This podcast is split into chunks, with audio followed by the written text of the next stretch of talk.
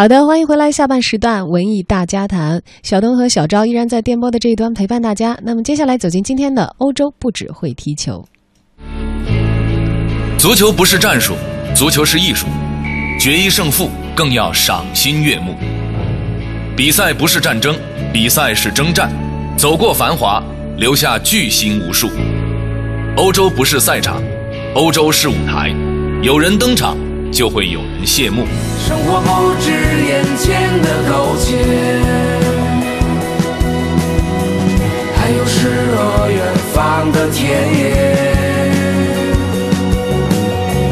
你赤手空拳来到人世间，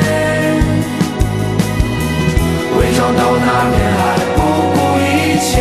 足球里的欧洲，欧洲里的艺术，文艺之声特别奉献，欧洲。不只会踢球。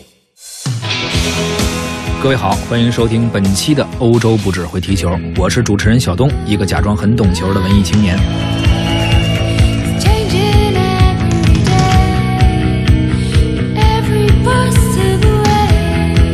咱们现在听到了一个非常熟悉的旋律啊，和王菲的那首《梦中人》的旋律一样，只是唱词变成了英文。不仅旋律一样，唱腔也和天后王菲很像。这首歌的名字叫。Dream 梦来自一支名叫卡百利的欧美乐队啊，也有翻译成小红莓乐队的。咱们中国乐迷啊，对王菲非常熟悉，哎，这是对天后先入为主的这么一个印象。但事实上，这首歌 Dream 是先有的，先出现了这首歌，才有了后边的梦中人，先有了卡百利乐队，才有的天后王菲。王菲的这个梦中人呀，实际上就是在咱们听到的这首歌的旋律的基础上，重新填成了中文歌词，哎，重新演绎的。而王菲的演唱，您发现没有？其实也一直在学习、借鉴，甚至模仿卡百利乐队的这个主唱的方式。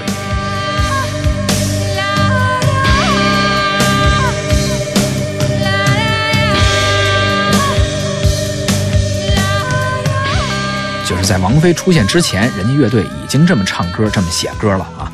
王菲实际上是后来模仿的人家，这个咱们。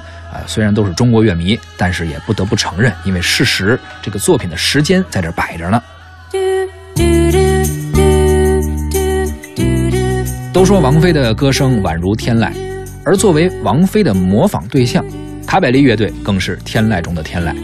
这支乐队呢，就来自我们今天要聊的这个国家——爱尔兰，一个充满天籁的国度。对于爱尔兰呢，我也想概括为八个字：精灵般起舞。天使般歌唱不一定完全准确啊，咱们呢可以探讨着看。本届欧洲杯，爱尔兰从预选赛开始啊，就可谓是命运多舛。通过附加赛，好不容易搭上了去法国的末班车，一上车才发现邻座这几位都不是善茬。同组的有谁呢？意大利、比利时、瑞典。你看这爱尔兰，顿时心里一阵冰凉，估计最多啊坐三站地就得下车了。有人就问了，怎么今天咱们聊的又是一怂队啊？听了一礼拜多节目了，咱就不能说点强队吗？您别着急，强队以后有的是机会，弱队啊，咱们得趁小组赛赶紧说，要不然就被淘汰了，想说都看不着这队了。咱们得跟欧洲杯这个晋级的节奏对应着，是不是？所以呢，这个弄个节目也真的很不容易，不光得懂点足球，懂点音乐，还得拼运气，还得预测未来的形势。当然了。您换个角度想想，这些足球比较弱的国家，算不上传统的体育强国，但往往是这些关注度比较少的体育弱国啊，却非常有他们自己的音乐特色。就像吃饭，大鱼大肉确实好吃，但是呢，有时候一些甜点呀、小吃啊，也有自己的美味之处和独特之处。爱尔兰就是这么一个有着独特魅力的国家。说回足球，爱尔兰足球啊，确实很弱。而且这爱尔兰呀，不是一天两天的弱，是一直弱啊，是真弱。上世纪八十年代以前，爱尔兰足球在世界足坛啊，就像一个软柿子啊，谁逮着它的谁捏它。直到一九八八年才首次进入欧洲杯的决赛阶段，那两年呢，算是一个爱尔兰足球历史上的制高点。紧接着，一九九零年意大利世界杯，爱尔兰杀入了八强。包括到了二零零二年，好不容易通过附加赛进了一次世界杯的决赛圈，也就仅此而已了，到此打住。在欧洲杯赛场呢，爱尔兰更是不灵。刚才说了，到一九八八年进过一次欧洲杯决赛圈，而从那以后，时隔二十四年，直到二零一二年才第二次杀入到欧洲杯的决赛圈。当年还是跟什么西班牙呀、意大利呀这些强队分到了一个小组，结果小组赛三战全输，被淘汰了。当时呢，很多朋友也看过这场球，有一定印象，对手是西班牙队。当时呢，西班牙是进了四个球，四比零领先。爱尔兰呐，应该说是被淘汰出局，已经成为定局了。所以看台上很多爱尔兰球迷呢很伤心，但是呢不离不弃，自发的合唱起了一首爱尔兰歌曲《阿萨瑞原野》。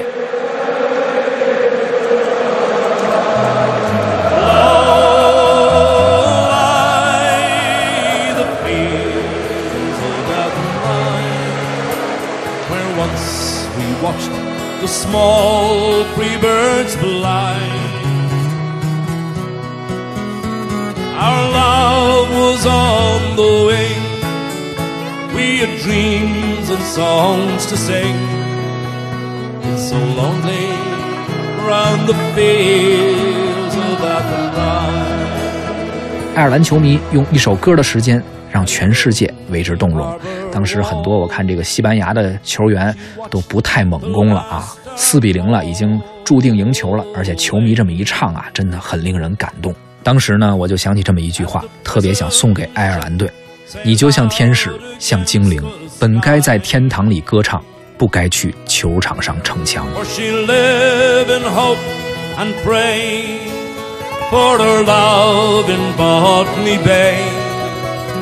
so lonely around the fields of Athenry. 说到合唱，爱尔兰人特别善于用歌声来表达自己的情感。音乐对于这个民族来说有着十分重要的意义。在争取民族独立和发扬民族文化的斗争中，爱尔兰音乐开始形成。早在12世纪，爱尔兰音乐家擅长演奏竖琴，并以此惊艳欧洲。一直到了十八世纪，随着爱尔兰民族解放运动、反封建运动的高涨和爱尔兰民族文化的复兴，古老的竖琴文化再次被发扬。首都都柏林发展成为西欧甚至整个欧洲的一个重要的音乐中心。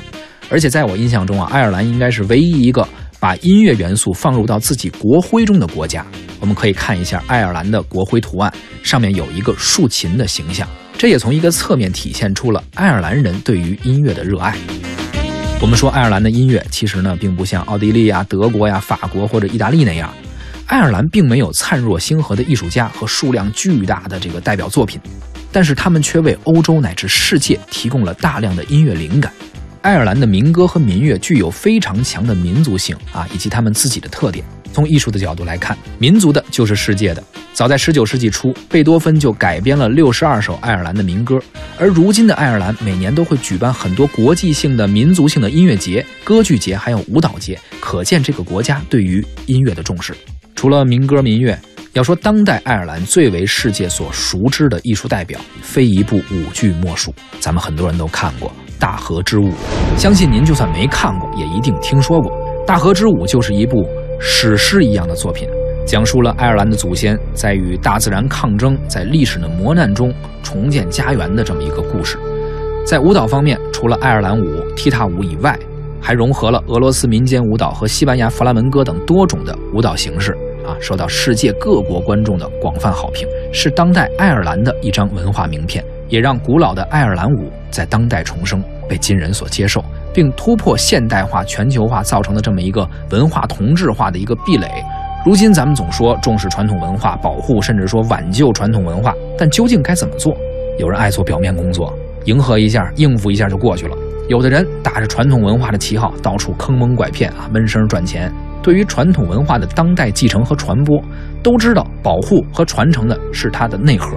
但是要讨论形式要怎么突破和创新，就全都哑巴了，没话说了。在此呢，我作为一个观众，也呼吁相关领域的从业者，包括很多媒体在内，稍微多走点心啊，别总糊弄，少点套路，多点真诚，要多一点社会责任感，多一些民族责任感。还有某些文艺工作者啊，现在也都成名成腕了，即便您不能做到挺直腰板扛起大旗。您至少也别为了挣钱说跪着给这个低俗和资本去擦鞋啊，还装出一副很无辜的真人秀的模样，实际上都是表演出来的，很没意思。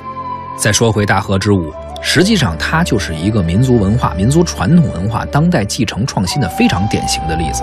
今天咱们看这部作品，感觉非常宏大震撼，包括舞蹈本身，也包括我们听到的音乐，还有现场的灯光、舞美设计等等。但是呢，很多人并不知道，其实如此具有视听震撼力的这么一部作品，最初的创作只是源于一个七分钟的舞蹈表演。它的创作者是爱尔兰裔的美国舞蹈家麦克弗莱利。一九九三年，三十五岁的迈克已经是一个被社会广泛认可、很有名气的舞蹈家了。当时呢，他接到爱尔兰国家电视台的邀请，去一档电视选秀节目作为表演嘉宾。这种情况一般作为明星可演可不演。但之所以迈克尔答应下来了，主要考虑呢，这个节目第一在欧洲还是有一定的影响力的，可以把自己的民族舞蹈进行一个欧洲范围的传播。再一个呢，就是迈克尔心中啊，从小就有这么一个愿望，一直藏在自己的心底，等待机会，就是他希望创作一个属于自己的舞蹈杰作，还是有这个艺术理想的。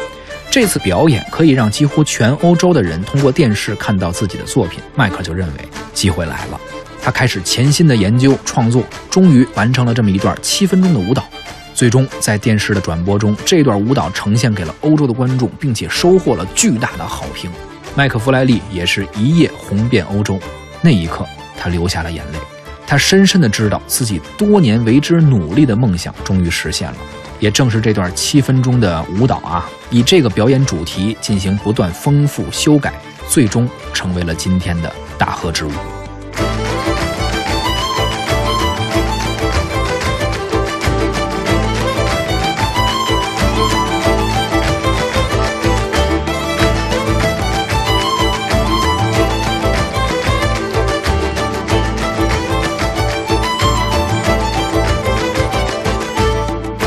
关于这件事儿呢，还有一个小花絮啊。我们都知道，这踢踏舞啊不是一个人跳的，他得好多人一起跳才有那种震撼的效果。当时呢，有人说这个迈克尔·弗莱利啊，请不起其他的舞蹈演员，你得给人钱啊，你人家不愿意跟你来跳，你这钱给不到位。所以当时呢，他弄了一个录音机，自己跳好几遍，录好几遍，然后合成到一起，呈现出最终多人一起共舞的这么一个震撼的音效。其实呢，关于这个传言，我觉得可能是真的，可能确实是他自己录了好几遍，但这理由我不太相信啊。要知道，迈克尔·弗莱利在十七岁的时候就已经是世界舞蹈冠军，后来还出了专辑，演出无数。三十岁的时候，那已经是一个伟大的舞蹈家了，还获得过美国国家艺术基金的这么一个支持，名利兼有，他怎么可能付不起这个演员的劳务费呢？啊！况且当时如果能够作为一个年轻舞蹈演员啊，受邀请跟迈克同台，应该说是非常高的荣幸，根本就不会考虑钱的事儿。所以我觉得呀，这个迈克·弗莱利之所以要自己录好几遍这个踢踏舞，最后合成叠加，不会是因为钱的原因，只可能是有一个原因啊，就是他希望每一个声部、每一个声音都能够是世界顶尖水平的，是最完美的。但是呢，他可能认为当时世界上他跳舞是跳的最好的，希望每一个声部都是他自己跳，所以呢，就这么给录了下来。大河之舞就宛如一条艺术的长河，传承着民族的智慧、勇气、生命和爱，如精灵一般的爱尔兰踏歌起舞。他不会忘记曾经的历史，也更加坚信未来的希望。而着眼未来，我们看爱尔兰对这次欧洲杯的形势啊，其实还是十分凶险的。我们只能说一句。祝他好运！我是小东，一个假装很懂球的文艺青年。咱们今天聊到这儿，欧洲不只会踢球，下期再会。